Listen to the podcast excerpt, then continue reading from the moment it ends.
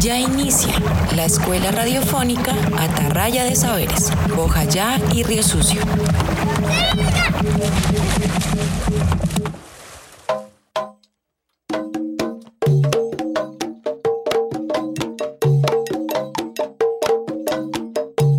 Bienvenidas y bienvenidos a la Atarraya de Saberes de Bojayá y Río Sucio.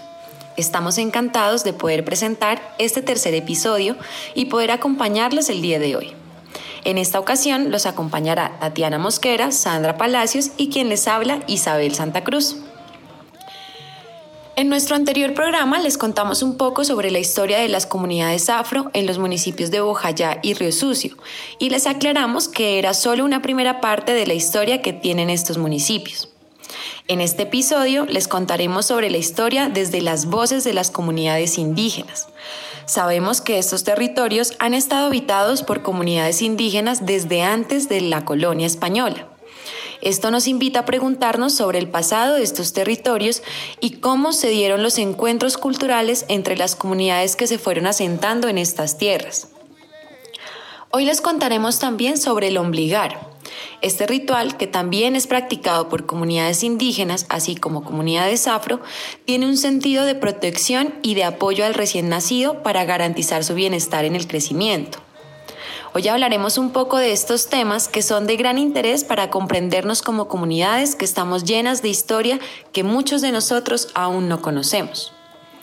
En este programa, más allá de querer contarles o enseñarles sobre estos temas, buscamos invitarlas e invitarlos a recordar y traer al presente los saberes que muchos tienen sobre las historias de sus comunidades, reconociendo que somos seres que provenimos de distintos lugares, que explicamos nuestra existencia de manera distinta y que en esa diferencia somos más ricos en saberes y podemos construir ideas de sociedad más amplias donde todos y todas nos veamos reflejadas, incluidos y sobre todo podamos participar. Así que cuéntanos, ¿cuál es tu historia? Acompáñanos y déjate atrapar por la atarraya de saberes. Como les contaba, hoy nos encontramos en esta atarraya para conocer un poco más acerca de las historias de las comunidades indígenas en el departamento del Chocó y en las comunidades de Bojayá y Resucio. Para conocer un poco más estas historias nos acompaña hoy Germán Casama Gindrama de la comunidad de Emberado Vida. Es licenciado en Ciencias Sociales y experto en Derecho Indígena y Derechos Humanos. También nos acompaña Tatiana Mosquera, que está con José Luis Dojiramá. Él hace parte del equipo Parroquia de San Pablo Apóstol de Bellavista y hace parte de la comunidad de Emberado Vida. Nos contará un poco de la escultura en Vera y del ritual de la obligada.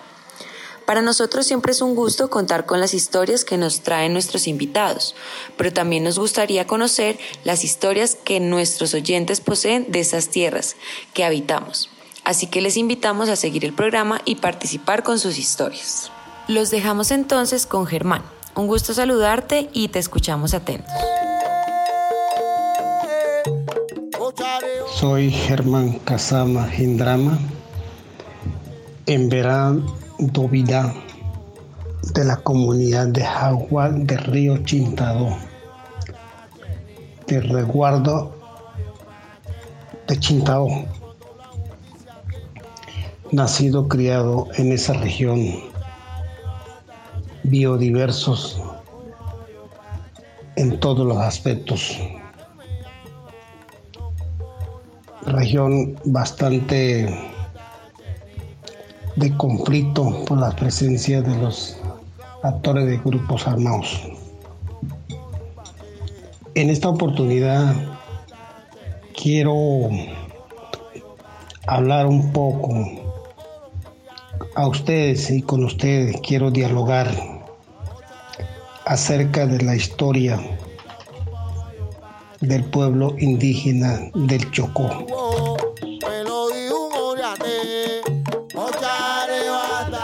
Antes de la llegada de la colonización, nosotros vivíamos tranquilos, vivíamos en paz, haciendo, disfrutando la, el paisaje de la naturaleza y porque somos de la cultura de pesca y de casas. Antes de la llegada de la colonización a nuestra tierra, todos los, los ríos del el atrato, nosotros decimos, en verano decimos otro más, Río Grande. Pero también existieron centros de poblado importantísimos, como es Quito. Quito fue comunidad de nosotros indígenas. Por poner el ejemplo, delante de la llegada de la colonización, no existía Panamá. Todo eso era territorio nuestro. Todo esto, todo, todo, eran nuestros. Luego, después con la colonización, fuimos perdiendo mucha de nuestra cultura. Después de la colonización, vino un proceso de aculturización que los españoles impusieron, aculturización que se hizo a través de la evangelización, como una manera de someternos a nosotros los indígenas, pero también la colonización también nos trajo un poco la discriminación a la existencia nuestras. Estamos hablando del año 1492 en adelante.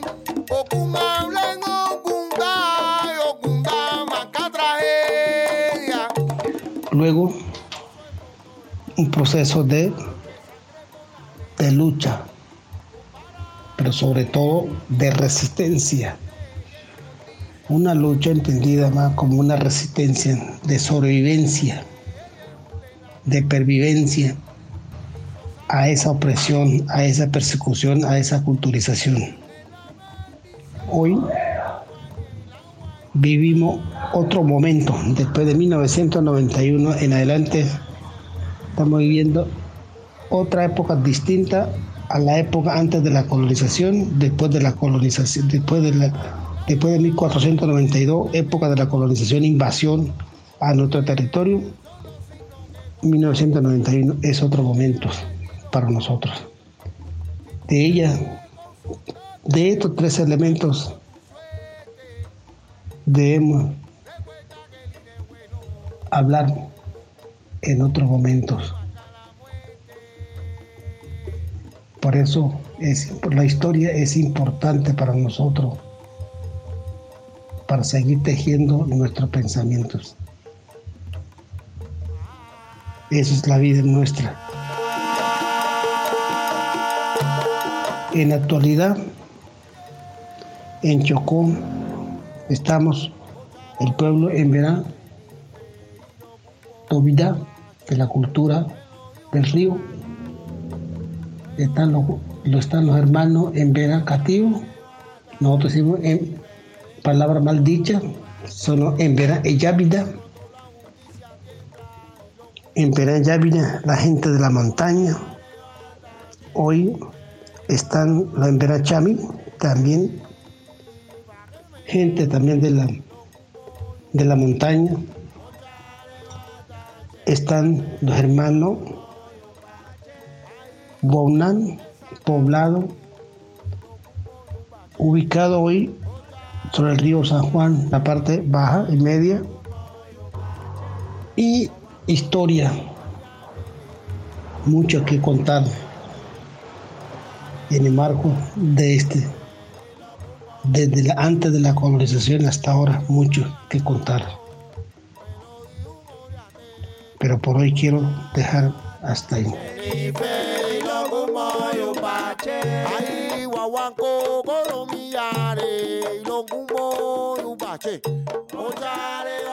Muchas gracias Germán por estas historias que nos cuentas. Ahora nos vamos con Tatiana y José Luis. Muchas gracias por acompañarnos y les escuchamos.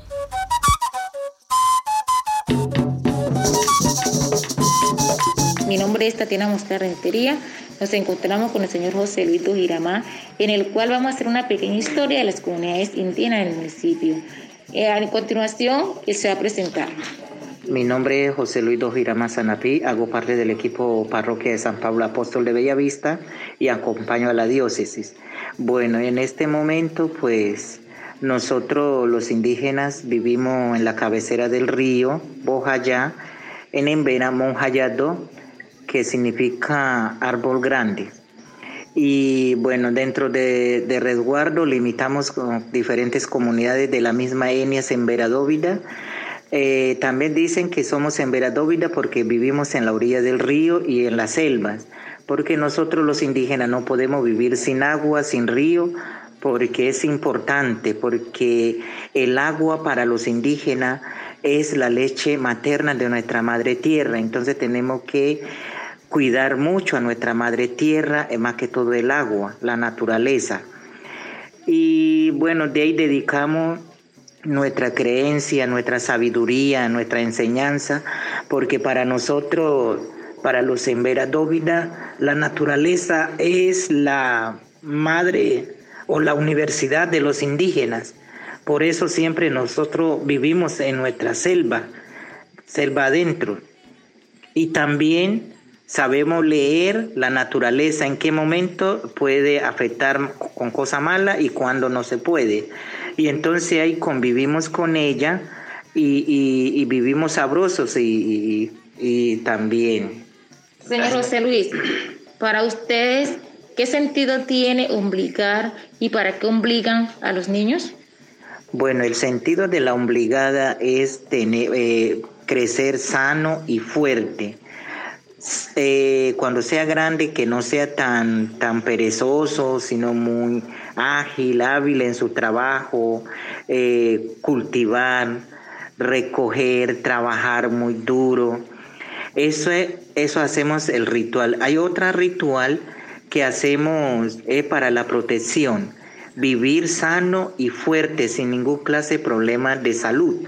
Eso es el ritual que siempre hacemos con el médico tradicional, con la partera y con los yerbateros que, que sanan que sanan a nuestro espíritu desde, desde niñez hasta la muerte. Y usted me está comentando que ustedes también hacen un ritual con las madres cuando están embarazadas que no pueden hacer ciertas acciones. Cuéntenos.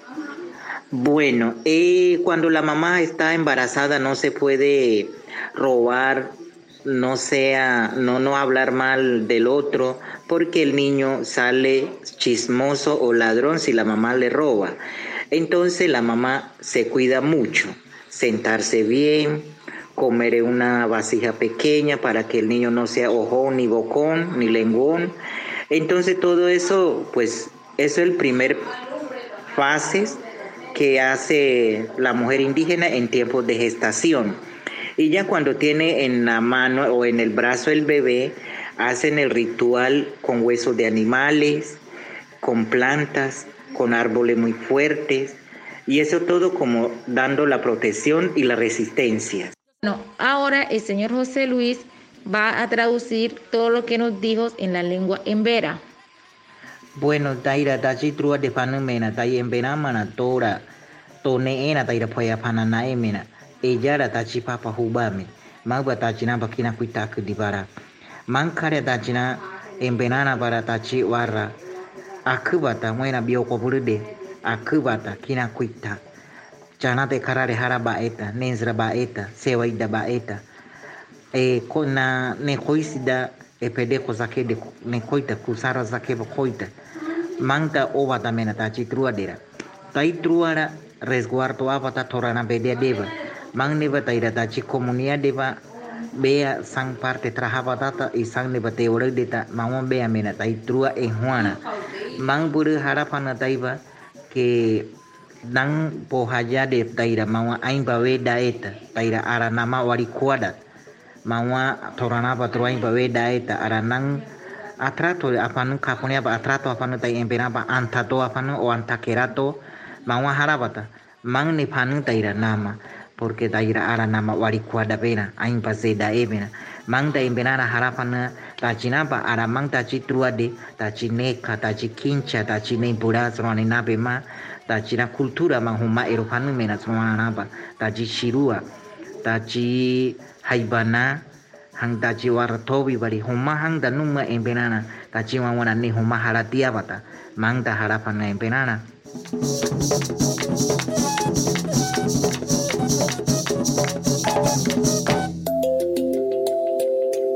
Estás escuchando la Escuela Radiofónica Atarraya de Saberes.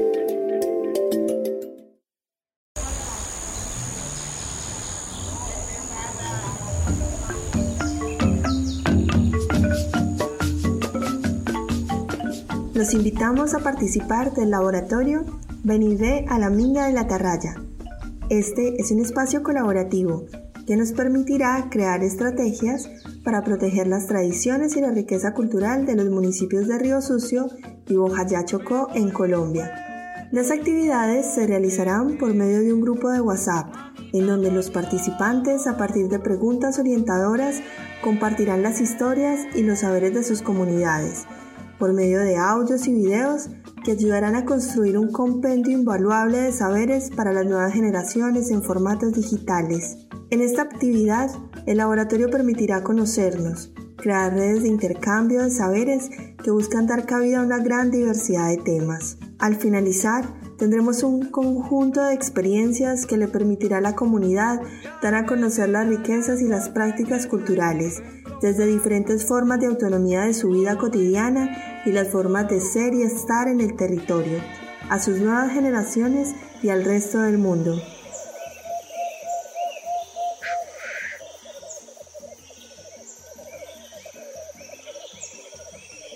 ¿Qué son las prácticas ancestrales? Las prácticas ancestrales concentran gran parte de la memoria histórica y milenaria de una comunidad. Son fundamentales para la vida cotidiana y su supervivencia. Prácticas relacionadas con la medicina, rituales tradicionales y costumbres son saberes que hacen parte del legado que cada generación le deja a su comunidad. Hoy muchos de estos saberes son amenazados por la violencia y el olvido. Las prácticas, los saberes y rituales culturales ancestrales conviven con las dinámicas cotidianas actuales.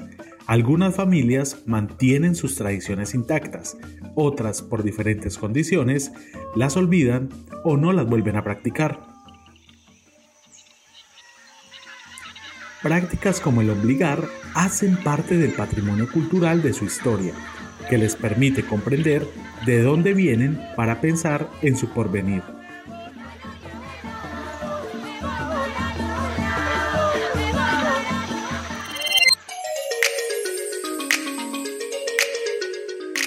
Los invitamos a que nos compartan sus historias, a hablar con sus abuelos y adultos mayores para que nos cuenten cómo se realizaban estos rituales como el ombligar, para ser preservados como riqueza cultural de la región. Graba un audio con tu celular y compártelo al grupo de WhatsApp de Vení, vea la minga de la tarraya.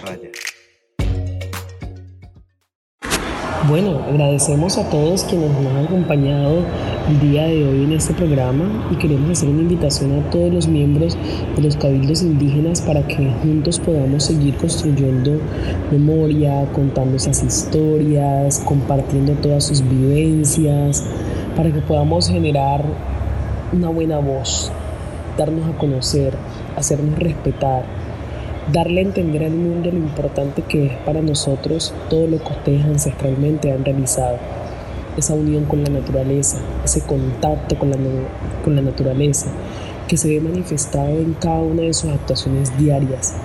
Por eso, como nos decía Germán Casama, eh, cuando nos contaba el mismo nombre que se utilizaba para poder nombrar el atrato, eh, que en comparación con la historia que nos contaban de las comunidades negras fue un nombre en el cual evidenciaba daños donde evidenciaba transporte, trata de personas. En cambio, ustedes lo hacen de una forma magnífica, donde exaltan que es un río grande, un río en el cual encontramos infinidades de animales, infinidades de selvas y los cuales ustedes lógicamente se han ubicado cerca a este para poder tener abastecimiento propio.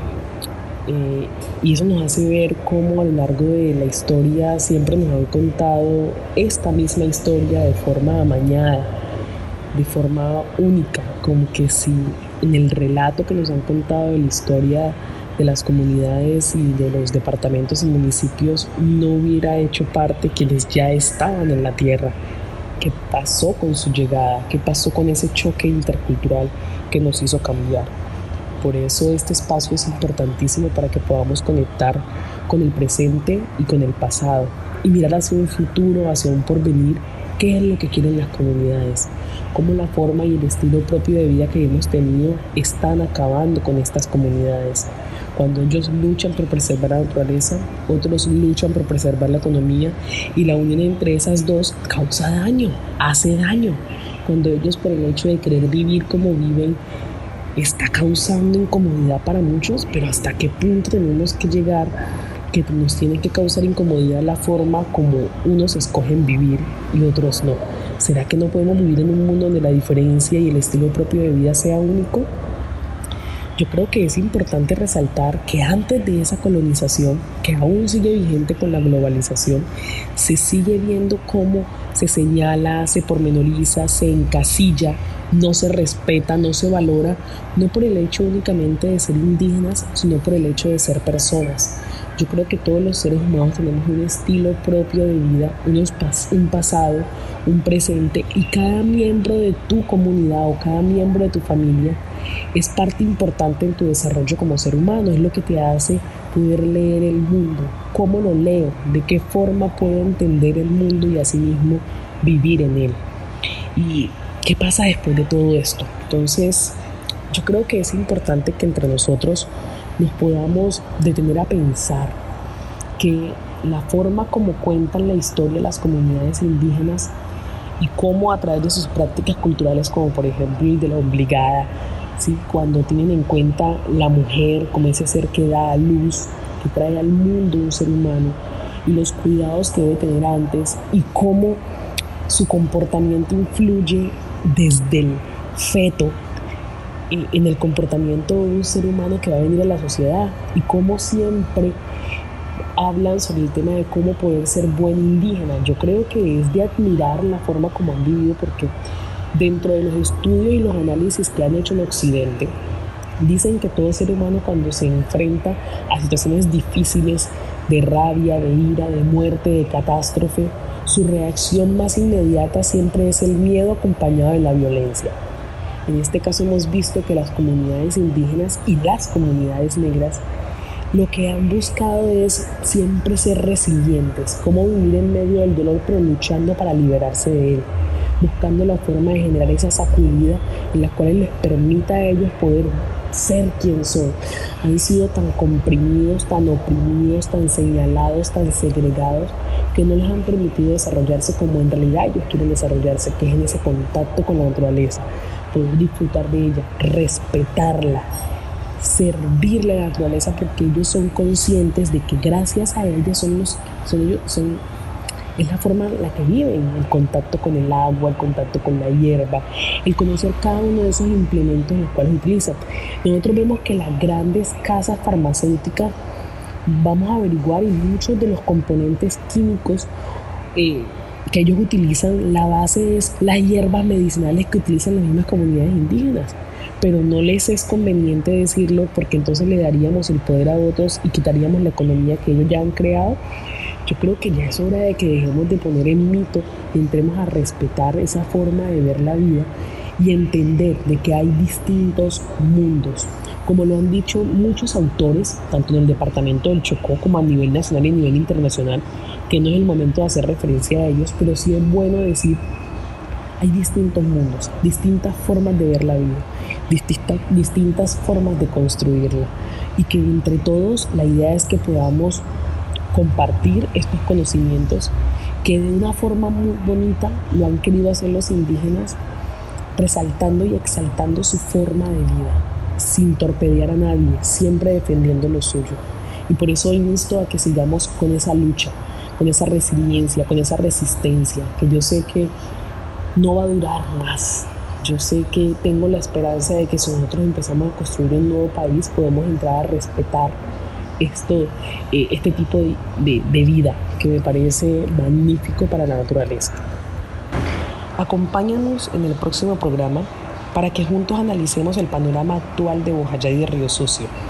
¿Qué retos nos plantea vivir actualmente en nuestros municipios? Agradecemos a Tatiana Mosquera, Isabel Santa Cruz, Germán Casama, José Luis Dojibará por acompañarnos hoy, al equipo de trabajo de Bojayá Estéreo y Río Sucio Estéreo que nos han abierto sus puertas. Hoy estuve con ustedes, Sandra Palacios. Hasta un próximo episodio. Déjate atrapar por la atarraya de saberes y acompáñanos para que juntos sigamos hilando sociedad.